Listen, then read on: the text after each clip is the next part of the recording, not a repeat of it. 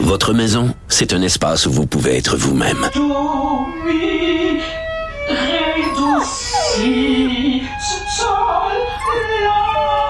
Elle mérite d'être bien protégée et vous méritez d'être bien accompagné. Trouvez la protection la mieux adaptée à votre maison avec Desjardins Assurance et obtenez une soumission en quelques clics sur desjardins.com.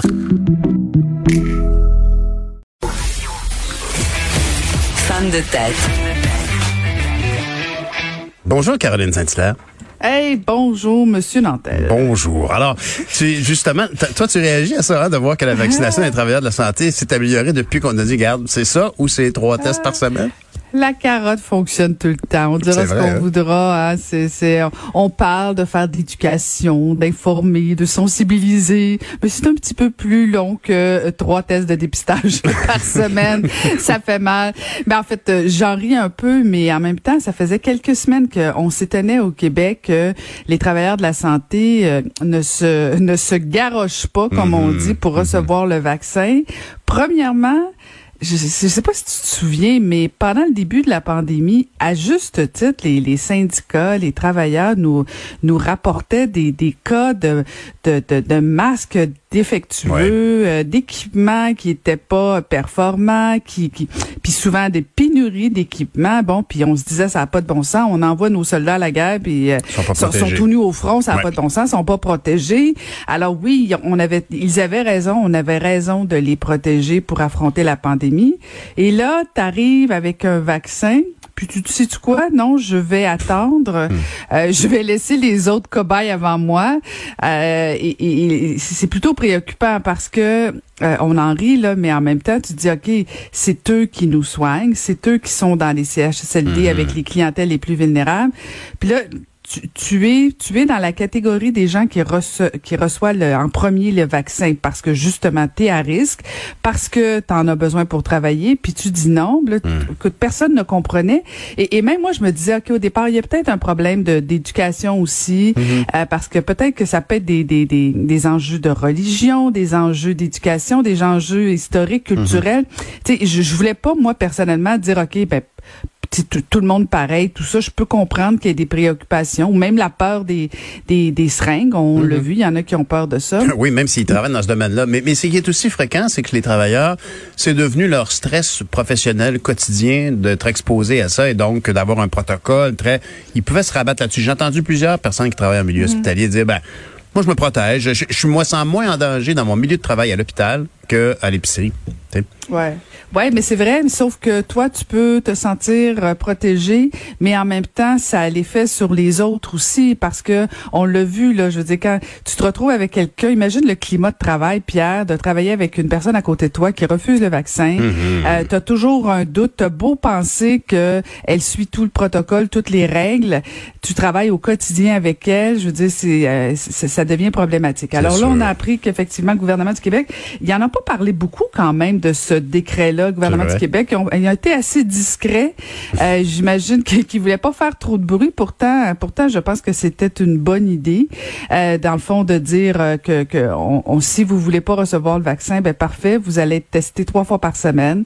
Et là, on voit ça, ça fait augmenter le Exactement. nombre de, de gens qui décident de se faire vacciner. Tant mieux, tant mieux, parce que bon, c'est un équipement supplémentaire, c'est une protection supplémentaire.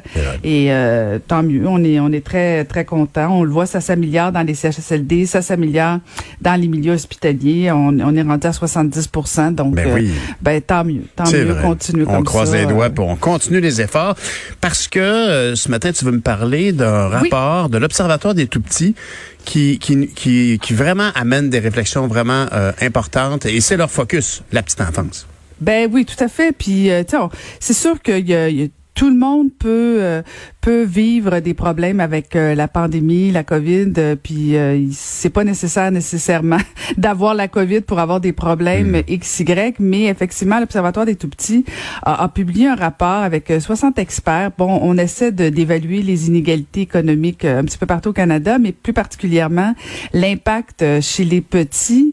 Euh, et, et là où ça devient intéressant, Pierre, c'est que euh, c'est pour nos décideurs, là, que ce soit du niveau municipal, euh, du Québec Québec ou à Ottawa. Mhm. Euh, je pense qu'ils devraient regarder ce rapport-là parce qu'on parle beaucoup de relance économique, puis oui, c'est important, mais en même temps, euh, ce rapport-là nous, nous, nous illustre que, ben, premièrement, euh, les enfants qui sont les plus touchés, tu seras pas surpris, Pierre, sont euh, les enfants qui proviennent de familles qui sont souvent à faible revenu, euh, des enfants qui sont issus souvent des communautés autochtones aussi, des enfants d'immigrants aussi.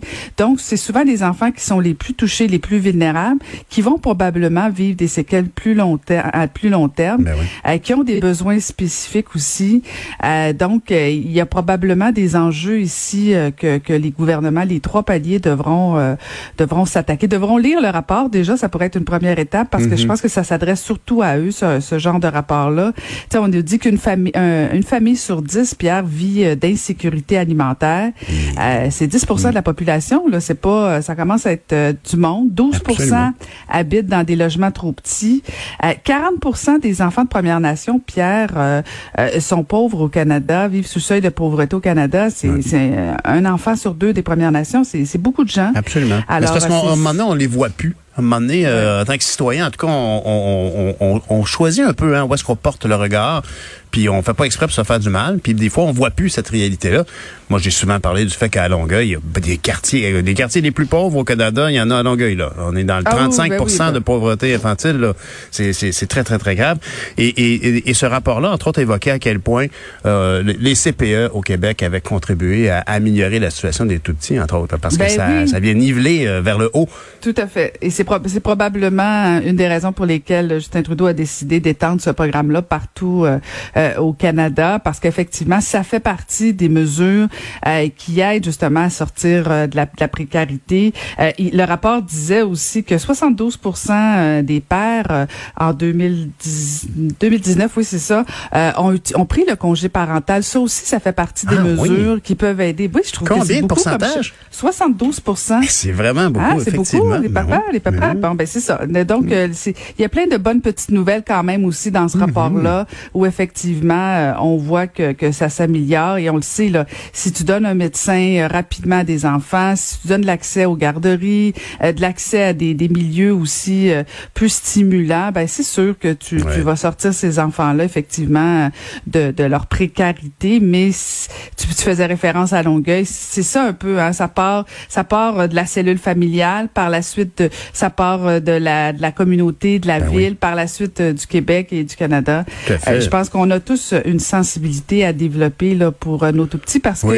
que même différents psychologues, Pierre faisait état que les, il y, aura une, tu sais, on parle souvent des milléniaux, génération X, Y. Là, il y aura les, les enfants COVID, la génération Absolument. C des enfants COVID qui sont pas habitués de voir des gens ou qui auront vu des gens toujours avec des masques, qui auront Ouais. jamais vu une bouche de leur vie. Euh, donc, il y a, il y a, il y a peut-être ce petit, ce petit angle-là à étudier de la part de nos gouvernements. Un petit rapport euh, qui, qui est quand même pas très, pas très négatif, mais qui met quand même euh, les pendules à l'heure pour, euh, pour la suite des choses. Tu as bien raison. Mais merci, Caroline, d'avoir apporté notre attention sur ce dossier-là. Puis on se reparle demain matin. Bonne journée. Bye.